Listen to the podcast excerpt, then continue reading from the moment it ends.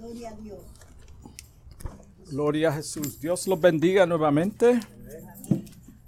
Santo Dios. Estamos contentos. Dios bendiga a cada hermano nuevamente y vamos rápidamente. Me siento muy contento, muy feliz. Sabemos que la presencia del Señor está aquí en medio nuestro porque estamos aquí.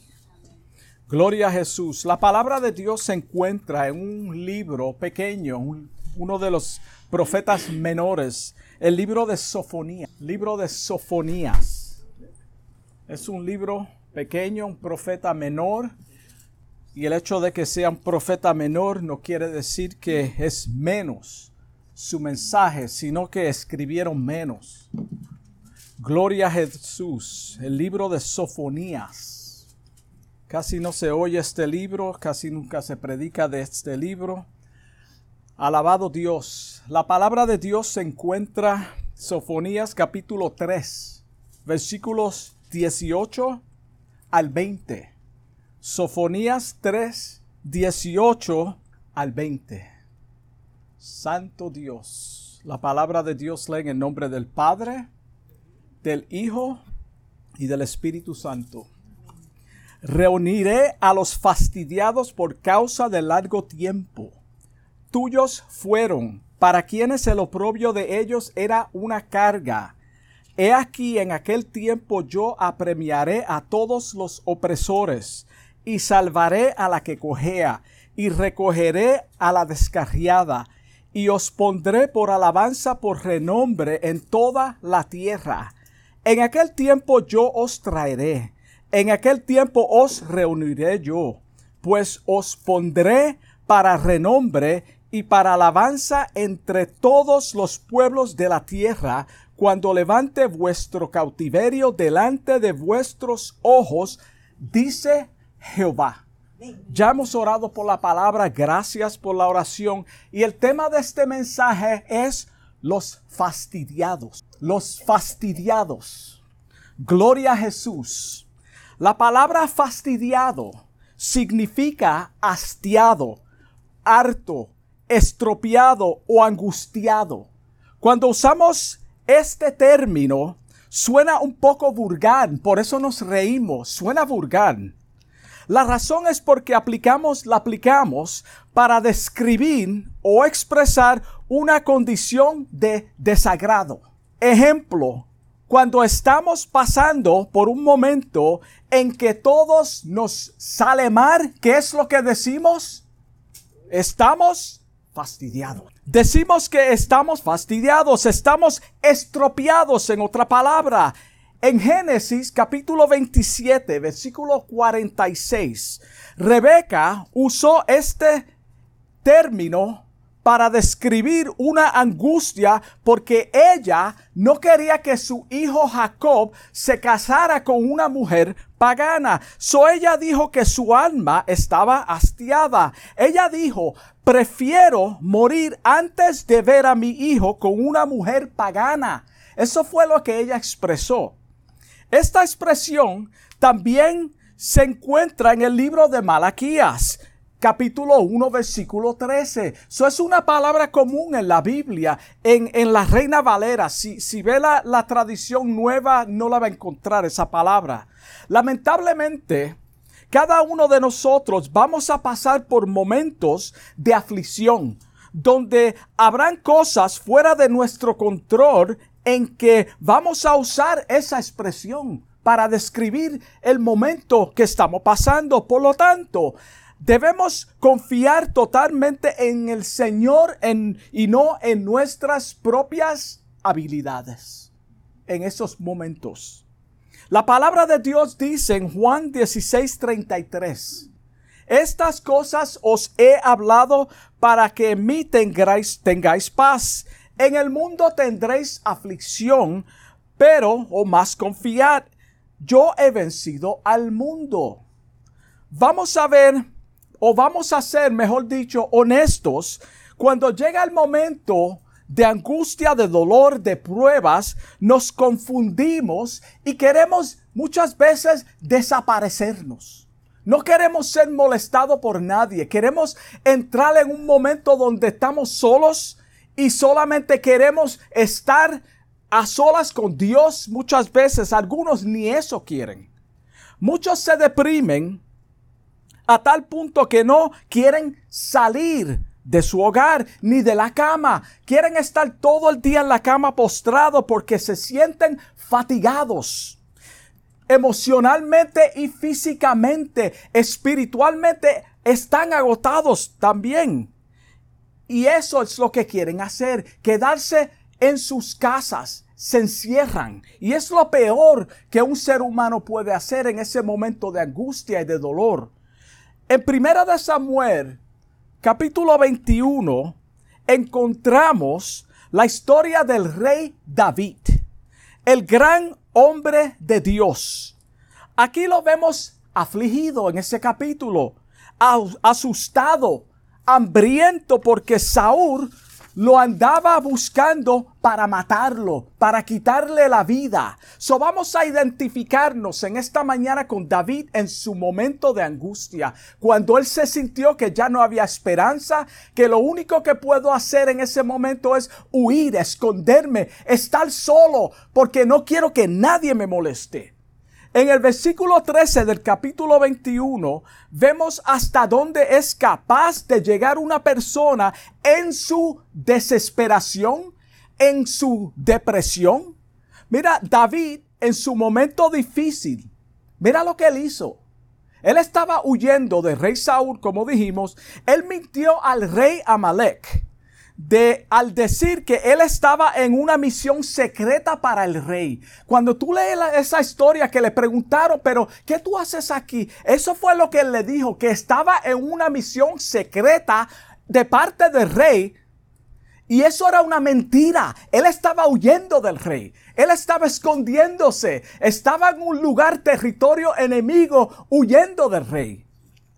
Cuando estamos hastiados, nos turbamos y pensamos que no hay salida. Vamos a ser honestos. Sin embargo, el Señor nos dice, nos dice en Isaías 43, versículo 2, mira cómo te dice a ti y me dice a mí en este tiempo que estamos viviendo. Cuando pases por las aguas, yo estaré contigo. Y si por los ríos no te anegarán, cuando pases por el fuego no te quemarás, ni las llamas alderá en ti. Todo esto está en tiempo presente que tú estás pasando. No dice que Él te va a librar, Él dice que Él estarás. Él está contigo. Él no te va a quitar la prueba. Él te va a ayudar en medio de la prueba. Él no te va a quitar el dolor. Él te va a fortalecer en medio del dolor. Él no te va a quitar esa cosa que tú tanto tiempo le vienes pidiendo. Él quiere estar contigo en esa angustia para que tú entiendas que Él es soberano sobre tu vida y tú no tienes el control sobre Él. Cuando el rey David se vio estropeado, pidió armas en el momento de su angustia y se le concedió la espada del gigante Goliat. Sabemos lo que sucedió. Esta es la, misma espada que David había usado para decapitarlo. La misma espada se le concedió. Cuando los siervos de aquí, aquí, reconocieron a David, dijeron, ¿No es este el rey de la tierra? Refiriéndose a su tierra. ¿No es este de quien cantaban en danzas diciendo, hirió Saúl a sus miles y a David a sus diez miles? Imagínate cuando David escuchó esas, estas palabras. Esta es la misma razón por que estoy huyendo y tú me estás trayendo a mi memoria mi razón por estar aquí. Cuando David vio que lo reconocieron, se hizo, se hizo pasar por loco. En su desesperación, mira lo que es capaz el hombre de hacer. Y estamos hablando de un hombre de Dios. Un hombre que Dios vio la mano de Dios obrando en su vida durante toda su vida. Desde que era joven cuando Dios lo llamó en medio de las batallas. Dios lo libró. Dios conquistó batallas a través de este siervo de él. Y mira cómo lo vemos. Dice el versículo 13 que cuando que cambió su manera de comportarse.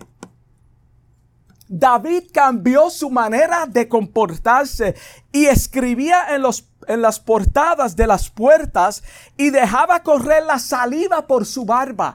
Se hizo pasar por loco en el momento de angustia. Vamos a hacernos ese cuadro de él. Imagínatelo. ¿Cuántos en su depresión van a los doctores o psiquiatras mintiendo? Dicen que tienen algún impedimento para recibir ayuda del gobierno en su desesperación. Personas que están pasando por momentos difíciles en su vida y se creen que la única escapatoria es mentir. Por lo tanto, como Dios no avanza y yo no veo Dios obrando en mi situación, yo voy a mentir, voy a las agencias del gobierno y voy a decir X y tal cosas. Otros en el momento de su aflicción acuden a la violencia.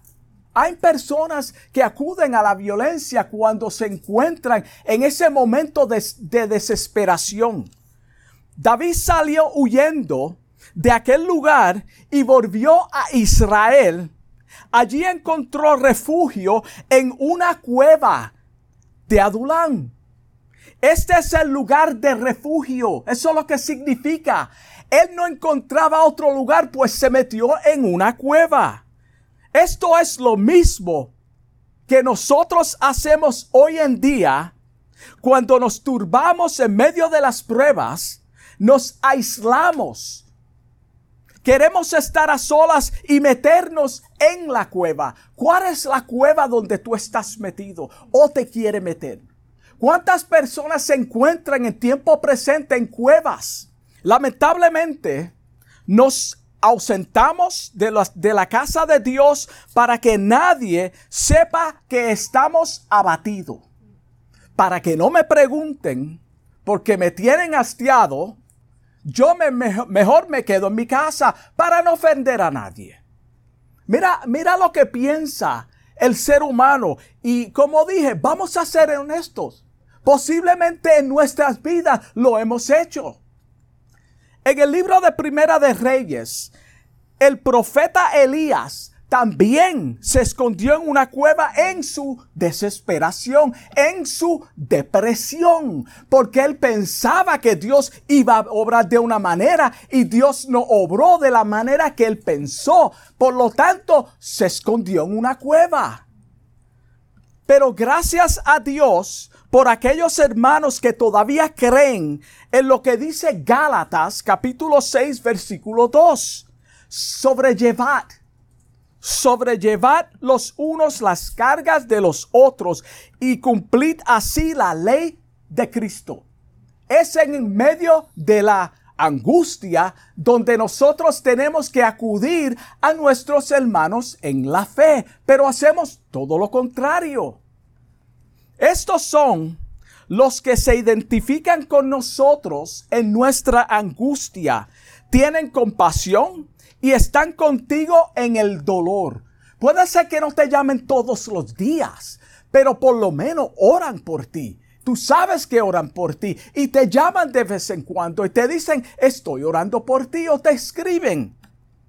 Dice la palabra de Dios que cuando lo supieron sus hermanos, David está en la cueva, no pierda el hilo. Él está escondido en la cueva. Cuando sus hermanos lo supieron y toda la casa de su padre, se juntaron a él todos los afligidos. Todos los afligidos. ¿Cuál es el tema? Los fastidiados. ¿Quiénes se unieron a él? Todo aquel que estaba afligido. Estos son personas con problemas. No hay escapatoria. ¿Qué tengo que perder? Me voy a unir al dolor de este hombre. Voy a llorar contigo. Vamos a escondernos en la cueva juntos y así nos animamos juntos, tú y yo. Dos carbones cuando se untan se enciende un fuego. Y todo el que estaba endeudado, escucha esto. Mira el grupo de personas que se unió a David. Primeramente son afligidos. Y todo el que estaba endeudado. Y todos los que se hallaban en amargura de espíritu. Y fue hecho jefe de ellos. David fue hecho jefe de los fastidiados y tuvo consigo como 400 hombres. Tú estás hablando de 400 hombres que se atrevieron a decir, yo estoy en amargura, yo estoy en aflicción, yo también voy a la cueva contigo, yo también necesito estar contigo en tu momento de dolor. Estos representan a toda persona que viene a Cristo a través a través del Espíritu Santo porque han reconocido su estado caído y saben que la única esperanza, la única esperanza se encuentra en Jesucristo, el Hijo de Dios. Nosotros tomamos refugio en Jesucristo, el Hijo de Dios.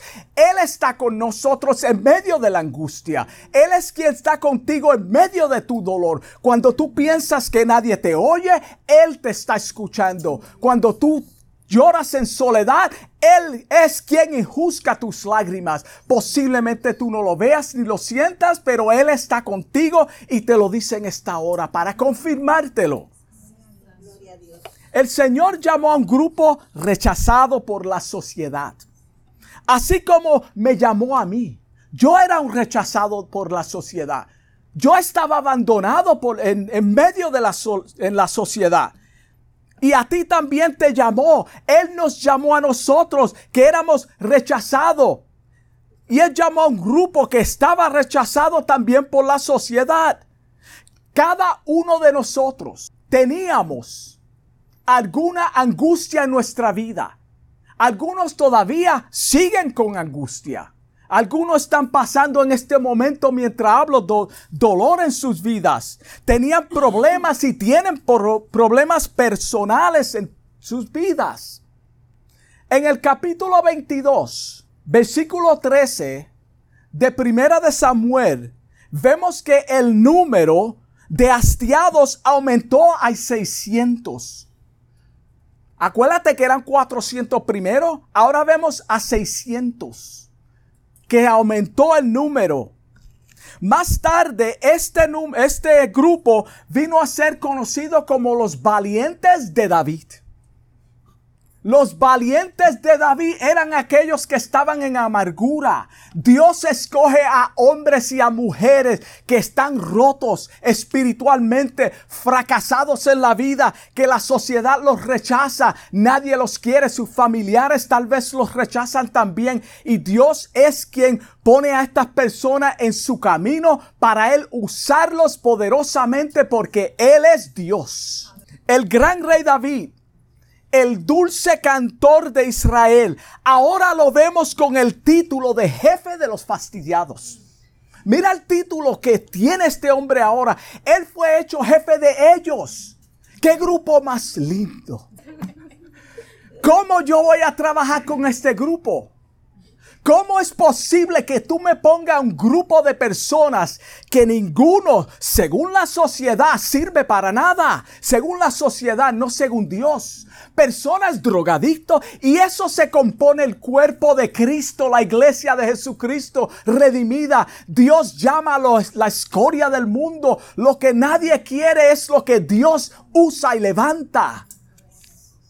Este título corresponde perfectamente a un verdadero pastor que sufre junto a sus ovejas y da su vida por ellas. Me refiero a nuestro Señor Jesucristo que dio su vida en la cruz del Calvario por cada uno de nosotros que estábamos y muchos están en amargura.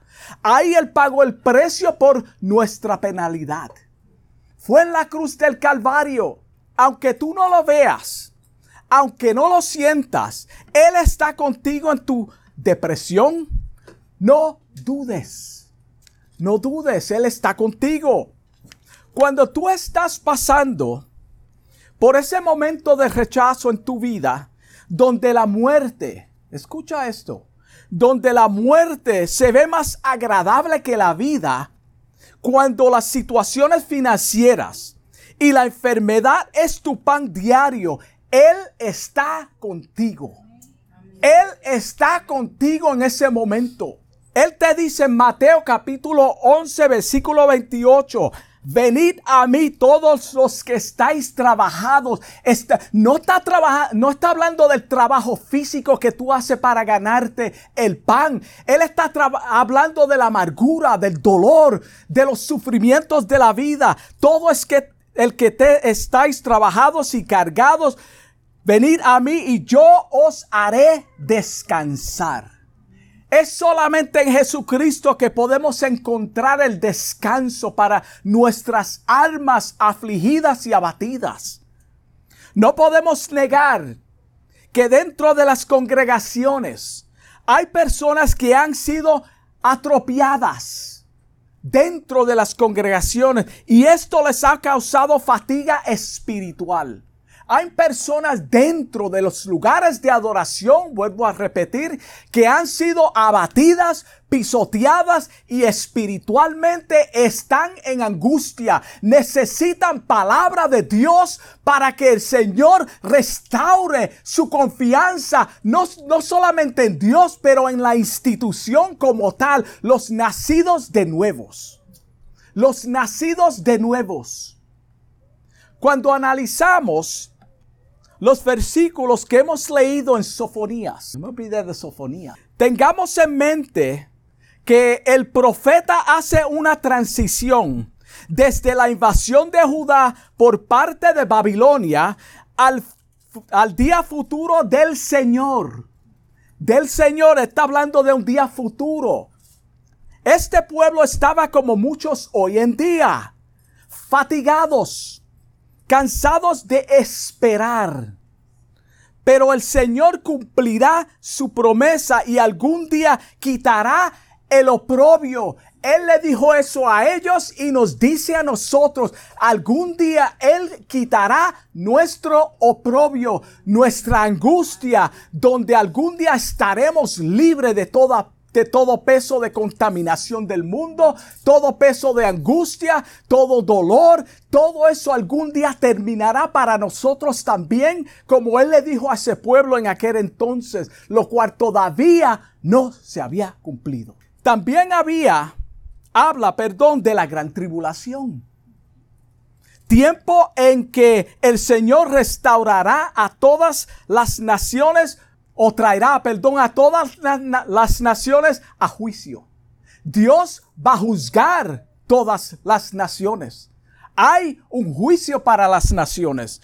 Los fastidiados por causa del largo tiempo de este versículo son aquellos judíos fieles que eran incapaces de celebrar las fiestas solemnes de su tiempo señalado mientras estuvieron en exilio.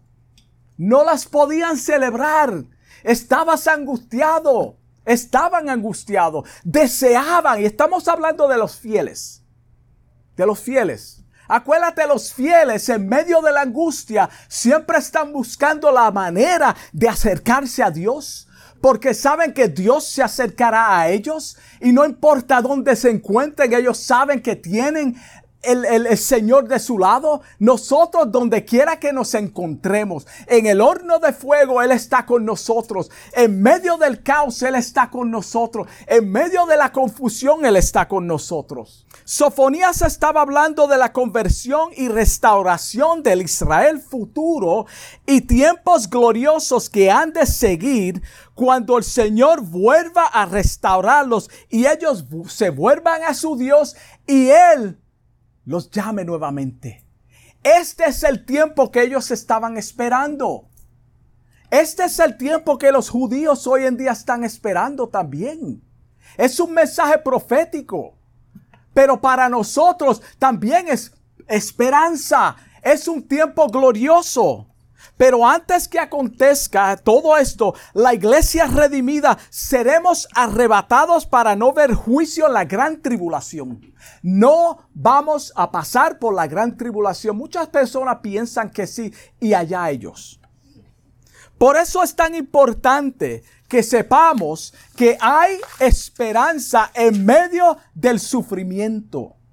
Aunque seamos afligidos, hay esperanza Aquí en la tierra, el Señor ha prometido estar con nosotros hasta el fin del mundo. Él está conmigo. aunque yo no lo sienta. Él está conmigo aunque tenga dolor. Él está conmigo aunque, aunque sufra, aunque llore. Él está conmigo y está contigo en tu dolor, entiéndelo. Romanos 8:18 dice, pues tengo por cierto que las aflicciones del tiempo presente, este tiempo, no son comparables con la gloria venidera que en nosotros ha de manifestarse. Tenemos esperanza. Y es un tiempo futuro. El profeta Sofonías fue encomendado a profetizar en un tiempo de la historia judía donde ellos todavía estaban oprimidos en su cautividad. Dios usó a este profeta para advertir a su pueblo y a las demás naciones que vendrá juicio por causa de la idolatría, la inmoralidad. ¿Qué es lo que está pasando en el mundo hoy en día? Inmoralidad. Inmoralidad. No hay otra palabra de describirla. La ciudad de Jerusalén era una ciudad contaminada, igual que nuestra nación. Era rebelde. Se rebelaron contra Dios. Era opresora. Ha sido desobediente. Nos hemos, no hemos, perdón, confiado en Jehová para y no queremos servirle. Eso es lo que está aconteciendo hoy en día. Estaba sucediendo lo mismo que pasa hoy falsos profetas. ¿Cuántos falsos profetas se levantan a diario? En el mundo, no en esta nación sola, en el mundo, falsos profetas, los sacerdotes, cuando tú lees los primeros versículos de Sofonía, de ese capítulo, los sacerdotes eran unos profanos y carnales, estaban más interesados en lo material. Dice el versículo 3 de ese capítulo que sus príncipes, los cuales eran sus líderes, son como leones ruyentes. Los jueces, mira cómo lo describe, como leones ruyentes. Sus jueces eran tan ávaros como lobos nocturnos que no dejaban hueso para la mañana. Wow, mira la descripción de ese tiempo. Es lo mismo que está pasando hoy en día, entiéndelo. Nosotros no somos parte de eso. Por eso tenemos que mantenernos en la palabra de Dios. No, no en otra cosa. Hermano, no esté buscando señales. No esté buscando señales. Busca en Dios, en su palabra. Busca en Cristo. Busca tu, tu respuesta en la palabra de Dios. No en ningún profeta falso que se levanta a diario, hermano. Este tipo de conducta se ha infiltrado en muchos lugares y en altares en las congregaciones de hoy. Lo mismo, lo que describe ese versículo. Hemos mezclado el libertinaje con una falsa adoración y mensajes diluidos para que nadie se incomode. Eso es lo que está pasando. Vamos a torcer el mensaje de Dios. Esto suena muy duro. No uses esto. Mejor usa esta otra palabra. No, hermano. La palabra de Dios es clara. Este mal afecta el testimonio del Evangelio. Cuando vivimos así, diluimos los mensajes, se levantan falsos profetas y, personas con títulos que ya no existen para este tiempo. Bíblicamente lo podemos probar. Hermano, cuando vemos estos fenómenos, es tiempo de entender que nuestra redención se acerca, está más cerca que nunca. So, esto afecta más a los nuevos convertidos y a los débiles en la fe. Cuando ven este tipo de comportamiento, porque se turban y hay que volverlos a canalizar. Es en la palabra de Dios, hermano, no en el hombre. A pesar de todo este desorden, Dios trajo un mensaje de esperanza para el futuro, para el remanente fiel de aquel tiempo. Dios le estaba hablando a aquellas personas. Él trajo palabra de juicio para los que estaban mal. Pero los que estaban en angustia y su corazón estaba en el altar de Dios a pesar de que no lo tenían, Él está hablando a ellos. Él está diciendo, yo estoy contigo, hay esperanza, no te rindas. Aunque todo sea contrario, Él está a tu lado. Él está a nuestro lado. Gloria a Dios. Dios es rey. Él está en mi corazón. Aunque seamos imperfectos, Hoy también el Señor trae un mensaje de seguridad y te dice, sigue escudriñando las escrituras. Es lo que dice el Señor. Sigue escudriñando las escrituras y congregándote con los fieles en la fe. Aunque seamos imperfectos, hermano, sigue congregándote con los débiles. Él te dice, no te rindas, sigue orando. Wow. Gloria a Dios. El Señor es bueno. Los abatidos de este tiempo son aquellos que son perseguidos. Nosotros no somos perseguidos. A mí nadie me ha tirado piedra por predicar el Evangelio. Me han tratado de agredir. La esposa me está ahí de testigo. Hermano, pero hay personas que están pasando por angustia físicamente, están siendo perseguidos por llevar el Evangelio del Señor maltratados, posiblemente no pueden llegar a la casa de Dios. Hay, ¿Tú sabes que hay mujeres abatidas en sus hogares? que quieren llegarse tal vez a la casa de Dios, pero tienen un abusador como esposo en su hogar donde no la permite ir a la iglesia. Estas son también personas que están perseguidas, son maltratadas y quieren y anhelan estar en la casa de Dios. Pero en medio de ese dolor el Señor está contigo. Mientras ese hombre que te hace la vida imposible esté contigo, enciérrate en tu cuarto y ora por él. Pídele al Señor que te ayude en medio de tu situación. Él cambiará la situación. Él es fiel. Él está hablando a los, al remanente fiel. Estos son los abatidos los que están abusados. Posiblemente los hijos y los bisnietos, los nietos, son tan malvados que sus padres no se atreven a llegar a la casa de Dios por vergüenza. Esto sucede también. Acuérdate que estamos hablando de personas abatidas que están metidos en una cueva. Están siendo perseguidas de una forma u otra no se atreven a ir a la casa de Dios para que nadie les pregunte. No quieren que nadie les pregunte de su situación, de mi hijo, de mi hija, de mi nieto. Tal vez tú eres esa persona que piensas, no hay esperanza en medio de mi crisis. No hay esperanza en medio de mi crisis. ¿Tú sabes cuántas personas han pensado así en este caminar? Donde ven más agradable la salida, la escapatoria en el mundo que buscar refugio en el Señor. Aquellos oprimidos que se unieron a David buscaron refugio en la cueva. También, también ellos fueron escuchados en medio de su dolor. Eran rechazados. Nadie los quería como a mí nadie me quería. Como a ti nadie tal vez te quería. Posiblemente fuiste abandonado desde tu niñez. Posiblemente nunca tuviste un padre o una madre.